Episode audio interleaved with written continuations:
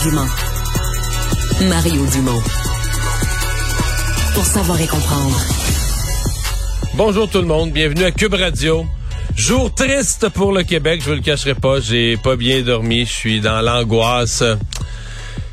Baisse d'impôts.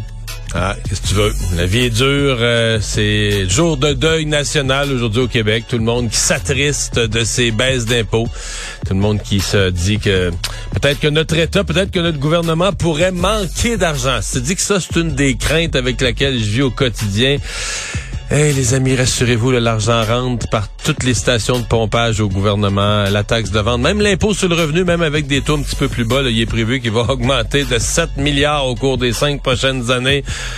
Mais je sais pas. Euh, il semble, je sais pas si c'est déjà arrivé en fait sur Terre qu'un gouvernement qui baisse juste un petit peu les impôts pour les classes inférieures de la société, vraiment pour les deux groupes de classe moyenne, les deux paliers inférieurs d'impôts, euh, se le fasse reprocher de la sorte. Je vous avoue que je suis ahuri et on rejoint tout de suite l'équipe de 100% Nouvelles. Mario